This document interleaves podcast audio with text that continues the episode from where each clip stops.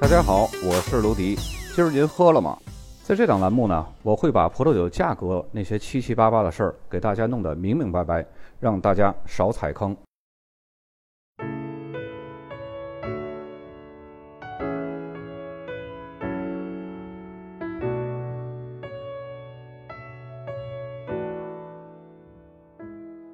本期节目呢，咱们就来正式深入的了解一下维多利亚州。咱们按照上期节目这个综述，把维多利亚州按照六大片区逐一给大家讲解一下。本期节目呢，咱们先来讲一下维多利亚州的西北部，它是澳大利亚的一个带有地理标志的这么一个葡萄酒产区。它是创建于一九九六年，以覆盖维多利亚的西北角落。那么这个区域里边呢，有两个葡萄酒产区。一个呢是面积比较广阔的莫雷河岸地区，大家看地图最左上角这个比较大的这个片区，它一直呢延伸到了新南威尔士州的西部边缘。另外一个呢就是紧邻莫雷河岸东南部的天鹅山。虽然这两个州的大部分葡萄园都是在州边界的维多利亚这一侧，但是呢也延伸到了新南威尔士州的境内。所以呢，这两个产区也没有特别明确的片区归属，把它们说成维多利亚州或者是新南威尔士州都可以。主要呢就是看酒庄是被划分在哪个部分。这有点像美国著名的产区卡内罗斯，东半部分呢是在纳帕，西半部分呢是在索诺玛。反正不用管产区到底属于哪边了吧，总之呢，它是一个独立的、具有独立地理标志的这么一个法定产区。我们就单讲产区，那么具体的行政划分呢，跟我们的产区没有太大关系啊。接下来呢，我们来逐一了解一下这两个产区。首先呢，就是莫雷河岸，它是位于维多利亚州的西北部区域，是澳大利亚面积最大、产量最高的葡萄酒产区之一。那么这个产区出产的葡萄酒呢，最多的时候可以达到全国总产量的四分之一。但是它的产量呢，还会根据季节的变化有所涨幅。有一点比较重要的需要说明的是呢，这里大多数的葡萄酒都是以桶装的散装酒出售，而不是那种贴着酒标的这种瓶装成品酒。因为这里的种植面积是非常大的，达到两万五千公顷，种植者呢就达到了一千名以上。莫雷河岸地区呢，它是以莫雷河还有达灵河这两条河流的名字来命名的。其中呢，莫雷河是维多利亚西北区域的北侧边界，更是整个维多利亚整个州的北侧边界。那么这里地势非常平坦，最高的地区呢，它的海拔也不过是五十五到七十米，属于大陆性气候，夏季炎热干燥，降雨量非常低。夏季的气温呢，通常都会超过三十摄氏度。那么为了使葡萄树存活，灌溉是非常必要的。当地的土壤类型呢，主要是肥沃的钙质土，并且呢，长时间的灌溉也造成了土壤中会含有大量的盐分。也正是由于当地的干燥炎热的这种气候，才使得葡萄可以免受霉菌啊这些个真菌疾病，也有助于保证高产量。那么这些个气候地理条件呢，对于产区的葡萄酒产量的地位是至关重要的。在19世纪70年代，乔治和威廉姆·查菲通过采取灌溉的方式，将莫雷河岸地区呢开辟成为农业生产基地。如今呢，这里已经成为澳大利亚最重要的葡萄酒产区之一。产区的许多大公司呢，都能够大量生产桶装的餐酒，还有加强酒。那么这个地区出产的葡萄酒呢，普遍是以柔软、比较醇厚、易于入口的这种葡萄酒风格为主。一些比较成熟、充满果香的葡萄酒呢，已经成为澳大利亚最著名、最成功的口粮葡萄酒品牌。产区内的米尔迪拉地区每年收获的霞多丽葡萄酒呢，会超过十万吨，比澳大利亚的其他任何地方都要多。那么自上个世纪末呢，这个地区的霞多丽种植面积增加了一倍多。到二零零八年，在莫雷河岸地区还有邻近的天鹅山产区，出产了整个澳大利亚三分之一的霞多丽。这就意味着每三瓶的澳大利亚霞多丽葡萄酒就有一瓶生长在这儿。莫雷河岸出产的霞多丽呢，通常会具有非常浓郁的柑橘还有热带水果特征，质地比较饱满，并且呢含有大量的成熟的奶油还有蜂蜜的香气特征。在这里呢，唯一可以和霞多丽的产量匹敌的品种就是希拉子，再接下来呢就是赤霞珠。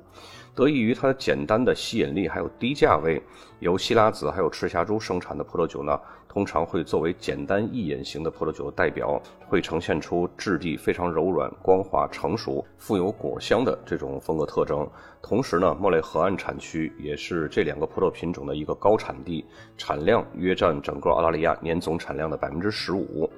如今呢，莫雷河岸产区为了提升产区的品质形象，逐渐告别那些生产大批量低价位的刻板印象，大力开发一些个替代品种，以获得差异化的性价比形象。产区近期培育的意大利还有西班牙的葡萄品种，包括桑娇维塞、丹珀、多姿桃，还有维蒙蒂诺，也非常适合这里温暖的气候条件。此外呢，其他的白葡萄品种包括长相思、灰皮诺，还有维欧尼。产区呢还栽培了一些用来酿制加强酒的品种，比如说麝香、赛美容，还有歌隆白。大家看一下这个地图，从西北部地区地图紧邻莫雷河岸地区，它的东南部有一块竖长条的这么一个地区，这个就是天鹅山产区，它也是纵跨维多利亚州还有新南威尔士州的一个产区，有一部分呢也是属于新南威尔士州的地块。这里一座座的新的葡萄园还有品酒室正在逐渐的兴起。这一地区最早的酒厂呢是建立在一九三零年左右。如今呢，老牌的生产商正在酿造典型的澳洲风格的葡萄酒，同时呢，那些个更富有远见的生产商也在酿造更适合佐餐的酒款，以及他们也会探索一些非传统的小众品种葡萄的种植。莫雷河流经天鹅山产区的中心地带，是这里非常重要的灌溉资源。天山的夏季降雨量呢也是非常低的，是一个相当干旱的葡萄酒产区。红棕色的壤土再加上河岸冲积土壤分布在历史悠久的河床两岸，需要莫雷河水的灌溉。虽然这里温度是比较高的，但是呢仍比西侧的莫雷河岸地区要凉爽一些。天鹅山出产的多数葡萄酒呢，都是用来调配其他产区的葡萄酒。比如说，布朗兄弟公司在神秘公园附近的袋鼠湖就拥有比较多的葡萄园。那么，这个公司在这里收获了克罗青葡萄，这是一种起源于南法的一种白葡萄品种啊，是比较少见的。呃，它呢就可以作为这个公司销量极好的雷司令混酿葡萄酒的调配成分之一了。这克罗青用于调配雷司令混酿，嗯，是这个公司卖的销量非常好的一款酒，也是一种口粮酒啊。那么维多利亚还有两个酒厂也在这个产区拥有分厂，比如说历史悠久的贝斯特酒庄，它的主体酿造厂是在格兰皮恩斯产区，而分厂呢就是位于天鹅山的伯格湖附近。还有一个酿酒厂呢，就是成立于二十世纪二十年代的布勒酒庄，它的主体酿酒厂呢是在卢斯格兰产区，而另一个酒厂就是位于天鹅山产区的贝福。那么天鹅山产区的葡萄酒生产的主要方式呢是属于批量生产，这些葡萄酒呢都是比较柔软醇厚，属于易于入口、价格便宜的口粮酒。这里出产的霞多丽和莫雷河岸地区是一样的，都是十分成熟，而且呢果味非常充盈的。希拉子和赤霞珠则属于酒体适中，也是那种简单易饮型的口粮酒。另外呢，这个产区也开拓了一些适宜在温暖气候下生长的一些其他的替代葡萄品种，比如说桑娇维塞、丹珀、多姿桃，还有维蒙蒂诺。这些葡萄品种呢，都是用于酿造单一品种酒的。在过去数年当中呢，产区内的很多葡萄农呢也开始酿造这种自主品牌的葡萄酒，而不仅仅是将酿好的桶装酒和其他产区去调配。那么这些葡萄酒的酒标上呢，也都会标注天鹅山产区这个地理标识，以凸显产区的特征，强调产区独立的意识还有存在感。目前呢，这个产区的当地旅游业公司也正在努力的将葡萄酒文化融入在旅游项目当中。那么维多利亚西北部地区呢，就这两个主要的产区，咱们来分别看一下这两个产区的酒标。首先，第一张酒标左边的箭头指向就是摩雷河岸地区，右边箭头呢靠中上部这个是贵府，这就说明它是一瓶甜白葡萄酒。然后贵府的下面呢是塔明加，这个名字呢很容易和那个塔明纳混淆啊。那么大家注意一下，这个塔明加呢，它是一种澳洲培育的一个白葡萄品种。它是可以酿造贵府甜白葡萄酒的。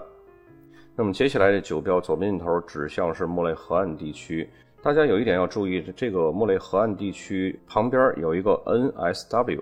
NSW 它就是新南威尔士州的一个缩写。所以，刚刚我们在一开始产区介绍的时候也说过，这个莫雷河岸地区，还有一会儿那个天鹅山产区，它的后缀可以是新南威尔士州，也可以是维多利亚州，这两个是都可以的，因为它们这两个产区呢，它是横跨这两个行政州的啊。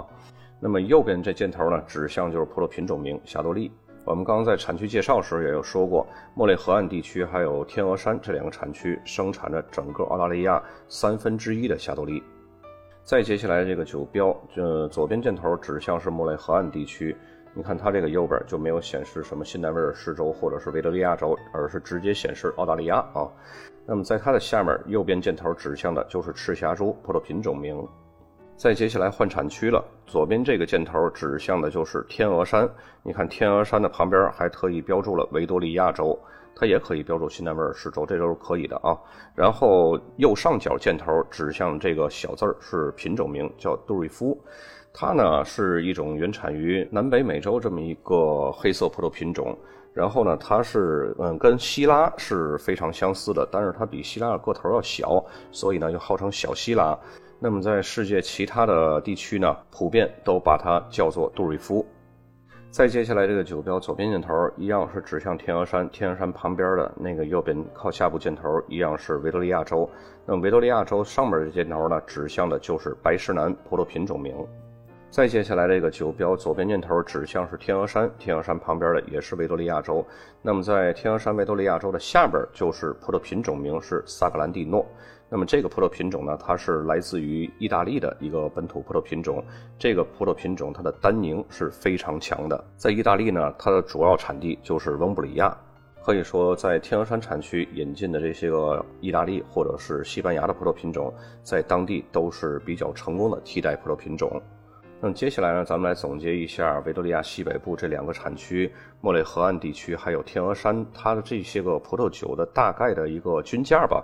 嗯，这些个地方的葡萄酒呢，它大概的均价都不会超过百元。超过百元买这些个葡萄酒就没有太大意义了。它本身在澳大利亚当地也是被作为这种类似于二锅头式的那种口粮酒来饮用的。所以呢，就不要花大价格去买这两个产区的酒。即使酒商跟你说了这两个产区某个酒庄吹得天花乱坠，但是呢，这两个产区它的底子就在这儿，没有意义去花大价格。那么本期就到这儿，咱们下期再见。